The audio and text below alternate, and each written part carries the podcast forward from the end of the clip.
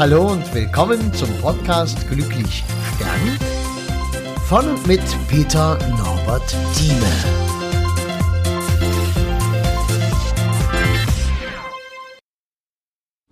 Ja, hallo, 88 Jahre ist dieser Mann, von dem ich dir jetzt erzähle, der Walter. Und er war ein ungeduldiger Mensch. Äußerst ungeduldig, wenn er gesagt hat, wir treffen uns, weiß ich, um acht und man war zehn nach acht da, dann brannte schon die Luft. Es war schon, da hat er schon mal alleine angefangen und im Alter ist das natürlich dann auch so eine Geschichte, wenn man schon nicht mehr richtig kann und eigentlich auf Hilfe angewiesen ist, ähm, dann wird es natürlich schwierig. Ein Mensch, der, wenn er beim Essen gesessen hat in der Gaststätte, der letzte Bissen noch nicht ganz hintergekaut, da wurde schon bezahlt und er musste schon ganz schnell weitergehen. Wenn er Motorrad, Moped, Auto gefahren ist, gab es nur entweder stehen oder Vollgas fahren. Wenn er Musik gehört hat, gab es nur keine Musik hören oder laut Musik hören. Mit Licht ist es genau dasselbe gewesen. Also es gab bei ihm keine Zwischenzustände, keine Abstufung. Er hat seine Frau, 65 Jahre etwa sind die beiden zusammen, Sie haben sich am Ende noch so gestritten, wie sie sich wahrscheinlich als junges Paar schon gestritten haben. Er hat sie damals kennengelernt in einem Freibad. Hier ist zu bemerken, dass er nicht äh, schwimmen konnte. Er war trotzdem im Freibad, hat sich bei den Mädels damals halt mit auf die Decke gelegt, ist ab und zu mal, er ist nicht mit den Mädels ins Wasser, sondern immer separat gegangen. Er ist aber dann nicht ins Wasser, sondern nur einfach mal ein Stück weg gewesen dann ist er unter die Dusche gehüpft und wieder zu den Mädels hin und hat so getan, als wäre er im Wasser gewesen. Er hat sich so geschämt, weil er nie schwimmen gelernt hat.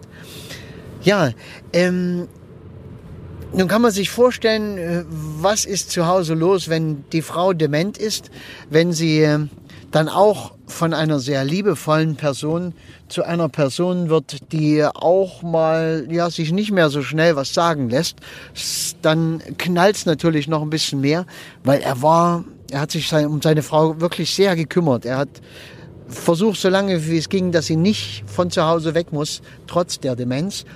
Und das in seinem Alter, obwohl er auch nicht mehr so viel konnte. Aber er hat natürlich klare Ansagen gemacht. Ja, und äh, so wie jetzt kaum einer in seiner Partnerschaft mit dem Partner umgehen würde, gab es halt knallhart irgendwelche Aussagen. Ja, und nach dem Motto, pf, ich schaue dich doch sowieso nicht mehr an und wieso äh, mach doch jetzt endlich mal dies und mach doch mal jenes. Und das Gute bei ihm war, man konnte ihn genau auf diese Art und Weise auch Dinge sagen. Er war also auch nicht zimperlich. Es gibt ja so diese Mentalität von Menschen, die äh, sich nichts sagen lassen, die aber sehr, sehr gern austeilen. Und das war er nicht. Das ist so sehr in Ordnung. Das Paar hatte keine eigenen Kinder und deshalb habe ich das Gespräch dann auch bei seinem Neffen gehabt und seiner Frau, die sich wirklich rührend gekümmert haben. Und daher ein sehr intensiver Kontakt mit, den, mit diesem alten Ehepaar über schon fast 30 Jahre. Man hatte Morami gespielt zusammen um die äh, um Pfennigbeträge und wenn so viel Pfennige zusammengekommen waren, dass es wirklich Geld wurde, dann ist man mal essen gegangen. Irgendwann hat der Mann dann auch die großen Spielkarten nicht mehr erkennen können und äh, man musste das dann weglassen. Dann wurde eben nur noch Essen gefahren und das dann möglichst jede Woche. Es ist diese Generation der 1930er Jahrgänge, die natürlich sehr sparsam waren, Sie haben also äh, die neuen Sachen immer noch im Schrank liegen, ungenutzt und die alten Sachen wurden immer wieder repariert und gehen ja nochmal und gehen ja nochmal. Ein wahnsinnig ordentlicher Haushalt, alles auf äh, Kante einsortiert. Jetzt durch die Demenz und äh, durch das Durcheinander des Altseins ähm, war zwar immer noch alles auf Kante ausgerichtet, aber eben auch die Dreckwäsche, die man dann einfach wieder in den Schrank äh, gelegt hat, weil nicht als Dreckwäsche erkannt, wie auch immer. Ja, äh, was kann man daraus lernen aus diesem Leben? Ist eigentlich egal, wie wir sind. Dieser Mann wurde gelebt. Und zwar von seiner Frau, mit der er sich andauernd gestritten hat. Aber warum sind die 65 Jahre zusammen, wenn sie sich nicht lieben? Und er wurde geliebt eben von seinem Neffen. Wohl der Neffe sagte, ich konnte, hatte früher Angst vor dem, ich konnte mit dem gar nicht klarkommen und meine Kinder aus der Erstnähe, die kamen mit dem auch nicht klar. Aber der war gut so, wie er war. Er hatte ein weiches Herz, er war ein guter Mensch. Er konnte es halt nur nach außen nicht kommunizieren. Er hat halt klare Ansagen gemacht. Er hat den Leuten Dinge vor den Latz geknallt. Immer geschimpft, wenn was nicht nach seinem Plan ging. Eine ganz eigene Geschichte ist äh, die Autofahrerei bei ihm, weil eben immer nur Vollgas. Äh, Vorfahrt beachten gab es bei ihm gar nicht. Und irgendwie hat er immer Beulen an seinem Auto gehabt und der Lackierer war sein allerbester Freund. Er hätte wahrscheinlich seine Fahrerlaubnis auch nie abgegeben, aber irgendwann gab es dann mal wieder einen Unfall und ist nichts weiter passiert. Er ist halt irgendjemand reingefahren, alles gut, Polizei kam und die Polizei hat ihn dann wegfahren sehen. Äh, Straßenmitte anfahren mit Kupplungsschleifen und Vollgas. Und so hutscht er dort dann äh, mitten auf der Straße lang. Da sind die gleich hinterher, haben ihn wieder angehalten, haben den Neffen angerufen. Und man hat dann vereinbart, dass er nur noch zum Einkaufen in seinen Garten fahren soll und darf und nach einem halben Jahr die Fahrerlaubnis bitte abgibt. Ich kann mir vorstellen, das war eine ganz schön harte Nummer für den Mann. Fahrerlaubnis abgeben zu müssen. Es wird uns allen mal so gehen, dass wir das nicht wollen. Daher denke ich, glücklich sterben. Was bedeutet es? Es bedeutet altersgerecht leben am Ende.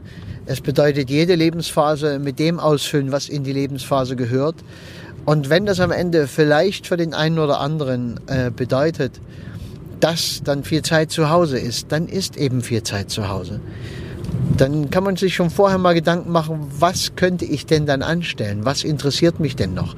Was könnte ich noch machen, wenn ich dann zu Hause sein muss, kein Auto mehr habe? Habe ich Menschen, die mich rumfahren? Habe ich dafür gesorgt, dass es mir finanziell im Alter gut geht? Habe ich zum Beispiel in meinem Leben ein passives Einkommen, Einkommensquellen geschaffen, die mir äh, unabhängig von diesem lächerlichen Ding, was man da Rente nennt, ein Einkommen sichern, mit dem ich mir alles leisten kann, was ich äh, möchte, was ich brauche, was auch an Pflege vielleicht notwendig ist, wenn es denn echt mal Richtung Pflege gehen sollte. Ja, und so weiter und so fort. Also es gibt viele Möglichkeiten im Leben schon auch für diese Phase vorzusorgen.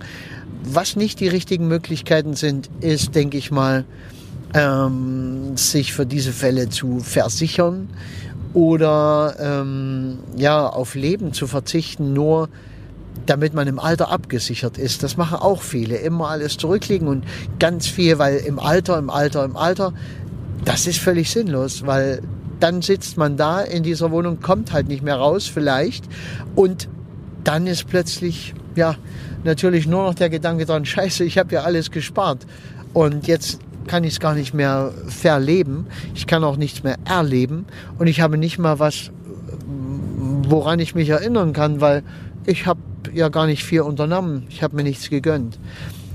Diese beiden waren sehr sparsam und dennoch sind sie essen gegangen. Jede Woche sind sie essen gefahren. Sie haben sich gut gehen lassen. Sie haben Ausfahrten gemacht. Sie haben zum Beispiel am Ende musste es unbedingt der größte Fernseher sein, obwohl die Wohnung viel zu klein war. Sie haben sich also auch sowas mal gegönnt. Sie haben schon in Kleinigkeiten auf äh, Dinge Wert gelegt, die ihnen das Leben ein bisschen schöner machen.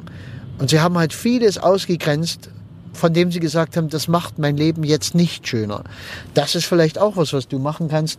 Einfach mal gucken, wie viele Dinge habe ich, die mich Geld kosten, Geld gekostet haben, die Geld bringen würden, wenn ich sie jetzt verkaufe, die mir überhaupt keine Lebensqualität geben, die äh, mir überhaupt nichts bringen irgendwie, sondern nur so sinnlos da sind, vielleicht sogar noch Geld kosten, irgendwelche Abonnements von irgendwelchem Scheiß, wo man sagt, Mensch, gucke ich doch schon lange gar nicht mehr oder höre ich ja gar nicht mehr.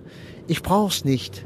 Und da findet man ganz sicher auch so einiges. Ja, vielen Dank, dass du da warst beim heutigen Podcast.